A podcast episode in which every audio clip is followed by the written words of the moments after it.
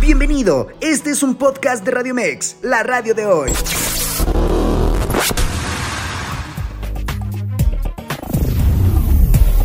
Los deportes con Diego Farrell. Muchas gracias, mi estimado Carlos, amigos de Radio Mex Noticias. Vámonos con los deportes y arrancamos con una nota de último momento y es que Mazatlán Femenil se queda sin director técnico. La institución le ha dado las gracias a Jesús Padrón tras los pésimos resultados de su equipo en la presente campaña. Durante esta mañana, en conferencia de prensa en las instalaciones de la Noria, el futbolista cementero Charlie Rodríguez fue claro que para ellos va a ser un fracaso no pasar del repechaje ya que para ellos el objetivo principal es la liguilla y después pelear por el título.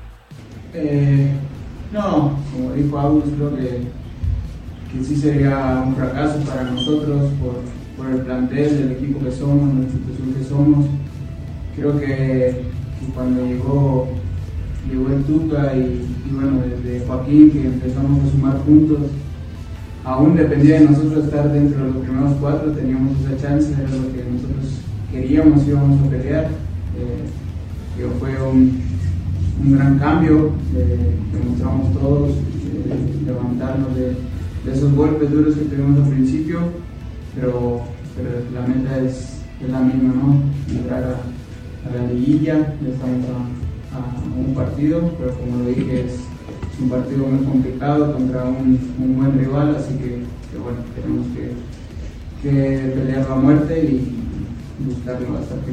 En actividad de la Liga de Expansión MX, los Toros del Celaya sacaron una ventaja importante de tres goles a cero ante Leones Negros en la cancha del Jalisco y están a un pie de meterse a las semifinales del Clausura 2023. Pasamos a la jornada 28 por la Premier League, donde el Manchester City se impuso 3 a 0 al West Ham United. En una tarde magnífica para Nathan Ake al minuto 50, Erling Brown Haaland al 70 y Phil Foden al 85 desde el Etihad Stadium.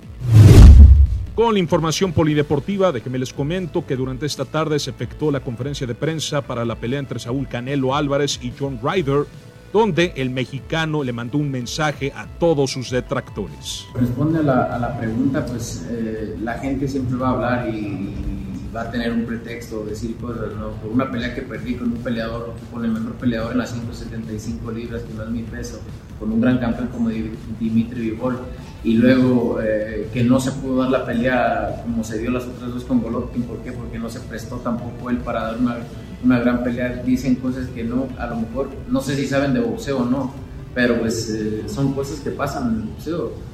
Julio Urias compuso el camino y volvió a ser el pitcher dominante que acostumbra a ser con Los Ángeles Dodgers. El zurdo mexicano fue parte esencial en la victoria de su equipo por 13 carreras a una ante los Phillies de Filadelfia desde el Dodger Stadium.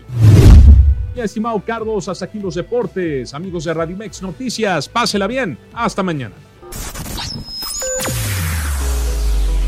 Escúchanos las 24 horas del día, los 365 días del año por www.radiomex.com.mx. Gracias por acompañarnos. Esto fue un podcast de Radiomex, la radio de hoy.